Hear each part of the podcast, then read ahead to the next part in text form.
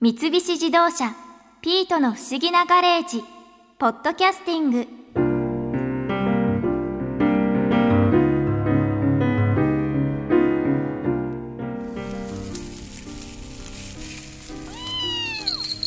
ピートもう少し待ってねもうすぐサンマが焼けるからねこっちの塩がかかってないのがピートのサンマだよじゃあ焼けるまで魚類学者のさかなクンからおじさんが聞いてたサンマの話おさらいしよっか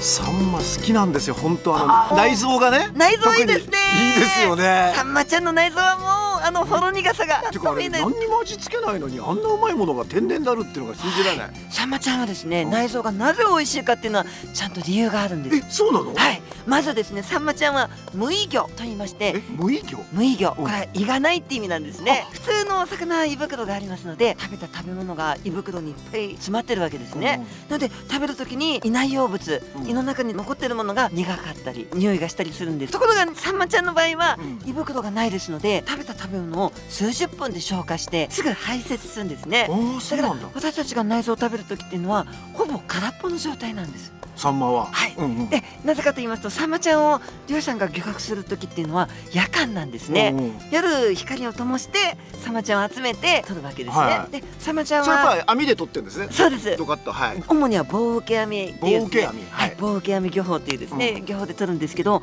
日中プランクトンを食べて夜間はもう食べてないですので、うん胃袋の中は空っぽなんですねああ食べて数もう分で出ちゃってるってそこうなとんはですもう数十夜の分で間ははい何もないそうなんです胃の内容物がないで苦いのあの苦さは胆のなんですあ胆ののあの胆汁ですねうんその胆汁が全体的にいいほど苦さにしてくれてんですそういうことななんんでですすねはい大体サンマっていう魚ははい何と同じ仲間ですかあれあよくぞ聞いてくださいましたサンマちゃんは脱目サンマ科というですね脱目サンマかはい、うんあの動物を分類する時っていうのうんは貝門項目科属種という7つにおこーうはい、分まかあ、れるんですね。多分生物で習ったような気がはしい、ますはい。貝はまず動物界か植物界か菌界かとですね、うんうんでもちろんサンマちゃんは動物界です、うんうんで次は門というところなんですけど、うん門は脊椎動物門っていうですねああ、はいはい私たちはと同じい。脊背椎動骨物がの通ってるってことね。そうなんです、うえー次はこう貝門こうこうは魚類こうですねうんあのお魚の脊椎動物の魚類だってことね。そうなんです。うんうんで、貝門こう。で、目で、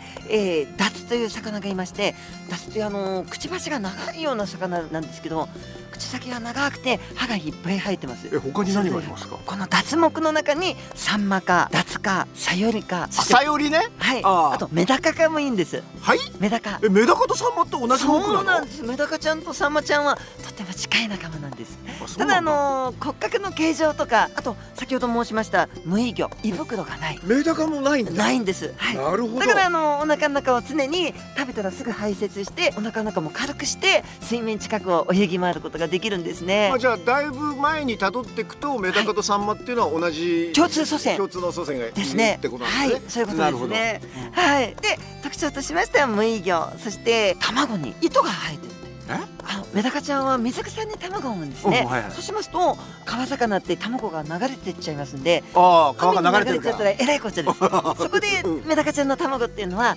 転落しっていう糸が生えてましてメダカさんにしっかり絡まって流されないようになっていまなするほど。でサンマの場合も卵には糸がついてまして流れ藻とか漂着物に絡まる卵を産む産むんですね。はい、これがあのサンマ、うんメダカ、トビウオ、ダツうん、サヨリの特徴なんですね。みんな糸の生えた卵を産むという。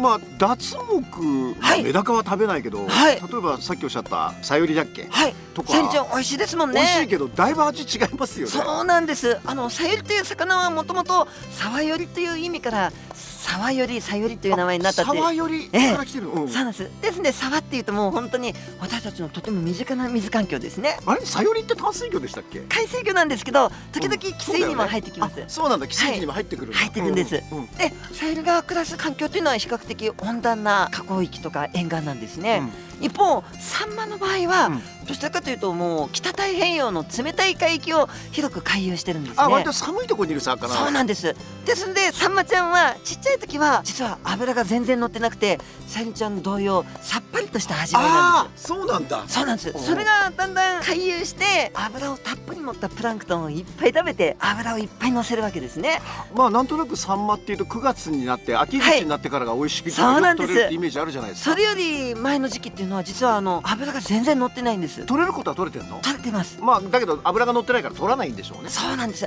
あのサンマってここに来て豊漁だって言われてるけど豊漁っていうのは去年に比べての話であって、まあここ45年ぐらいは昔に比べるとだいぶ不良じゃないですかやっぱり海が暖かくなってきちゃってることと関そ係あれるんですもか。考えられますああそうなんやだっぱりですねあの今日本各地水温が上がってますので、お魚は変温動物ですので自分の体に適した適水温という水温があるんですねそうか変温動物なんですね。そうなんです海が温度が上がっちゃったことでやっぱりその日本の近くに降りてこなくなっちゃったっていうイメージなんあですかそうね。ですねあの今水温が各地上昇してますので、はいサンマちゃんの回遊ルートもその年によっては結構変わると思うんですねえああそういでうことか。あの沿岸のその黒潮とか親潮などの流れに沿って回遊するっていうこともあるんですけど、うんやっぱり水温が極端に上がってしまいますと回遊ルートが変わってしまって夜漁師さんも沖合に出てかないと取れないっていう大変な事態になってしま今うまでのノウハウではい季節によって年によって漁場を変えるみたいなことはないんですか、あもちろん今の漁師さんがハイテク機材をたくさん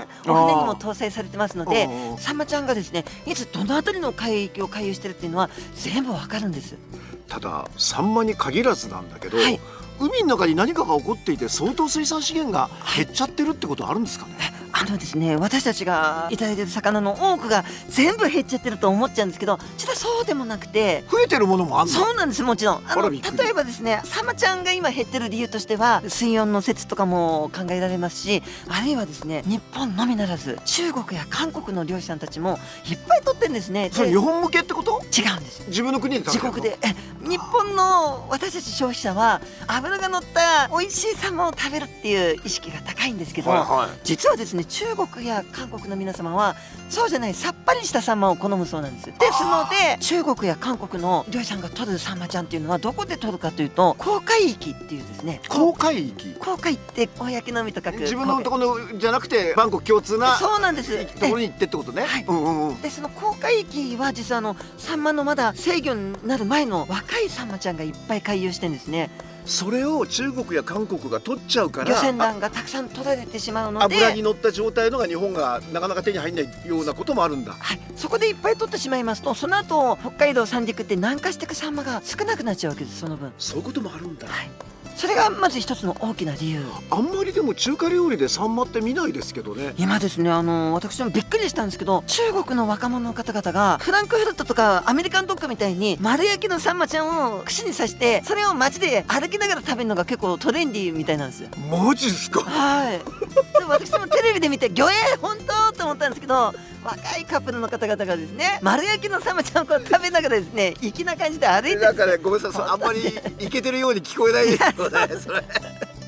でもやってんだですね。だからサンマちゃんをですね、あのこれだけ数が減っちゃってるからもうこれはもう養殖しようって思っても無理なんです若者あ本当。鱗がすぐ剥がれちゃいますんで世界中どの水族館さんも飼育に成功できなかったんですねでも福島県の水族館さんが世界で初めて飼育に成功できました実は赤森福島の水族館の皆様糸がついて海藻に絡みついている、うんその卵を持ってきて水族館で孵化させてうん赤ちゃんから飼えばいいんじゃないかと、うん、うんそれで成功できたんですねああはい卵から孵化させるそうれなばんですまあ鱗は落ちないで育つそういうことなんでっすてねことじゃあそれさえ持ってくれば育てるのがそんなに難しいわけじゃないのね孵化させるのは大変な苦労でしょうけどでも孵化させて養殖して私たちが魚屋さんで買うような一本数百円っていうのは難しいですそりねゃそうでしょうねコスト10倍ぐらいかかっちゃうからそうですねうんはいまあだからなくなりそうだったらねはい今思い出したけど、はいイワシも一時全く取れないって言一われて匹たけど千円の時もありましたね今マイはワシちゃん少し復活してる今よく食べてます特にマイワシちゃんは今すごく資源量が多くてああそうよかっそうなんですですのでたイワシあもの好きなんですよいいですこよれねが実はですねイワシちゃんアジちゃんサンマちゃんサバちゃんっていうのは、昔から魚種交代っていうことが言われてましてえ魚種魚種交代、それぞれの魚種イワシ種サンマ種アジ種あ一匹の種ですね、その種が例えばアジが多い年はサンマとかサバが不良なんですよでサバが多いい時はサバが独壇場でいっぱい取れてでイワシやアジは少ないんです全部がいいってことはあんまりないんだなぜかというと同じ海域を泳いで同じプランクトンを食べてるんですだからサバが頑張ってる時はイワシやアジは控えめなんですそれでさっきサンマがまあここ4年間ダメな分、今サバイワシが絶好調なんですけどはいあーそれはあると思うんですねだからその魚種交代っていうのが昔からあるのでこれはですねもうイワシは昔から20年30年長い時は100年取れる時期があってまたガクンと取れない時期が30年から長い時100年続いてこれをこう繰り返してんですねそんな大波はい野郎なんだ、そうなんですうんで何も「サンマサンマサンマ」と言ってもですねサンマちゃんばっかりに集中して漁獲したり食べ過ぎちゃうとそれはどんだけいても減っちゃうわけですね、うん確かにだから日本の魚が何種類いるのかなってまず考えると実は4200種もいるんですねおうおうおう4200もいる中でサンマばっかり取ってしまったらそれ減っちゃうわけですねもうでもその魚種交代ってね、でその取れる時に取れるものを取って食ってりゃいいじゃんってことそうだいうこよとなねんそういうことなんです、ただやっぱりですね積極的に魚群探知機でこの辺りにいるのを全部もう網で囲って全部取っちゃうというとそれ減っちゃうわけですねうんだからあの年間サンマちゃんが取っていい漁獲枠っていうのが日本にはちゃんと決まってるんですねああそうなんだえうんだけど諸外国では多分そこまで規制されてないと思うんですよだから公海域でいっぱい取れるだけ取っちゃってると思うんですねだから日本ではもう科学的なデータで今年はだいたいこれぐらいの資源量のサンマちゃんがいてこれぐらい取る分には大丈夫っていうなるほどねそういう漁獲枠が定められてるんですね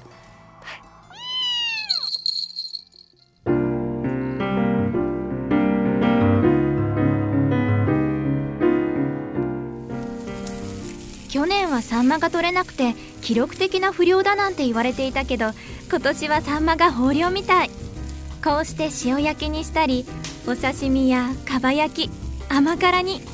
秋の味覚サンマをいろいろ楽しみたいなよしピートサンマが焼けたよ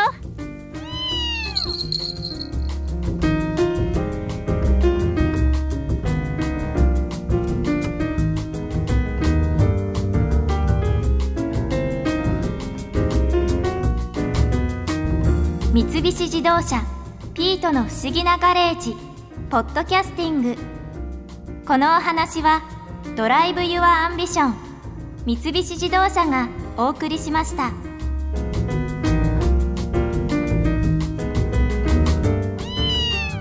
ここで耳寄りなお知らせですピートの不思議なガレージをもっと楽しみたいという方は毎週土曜日の夕方5時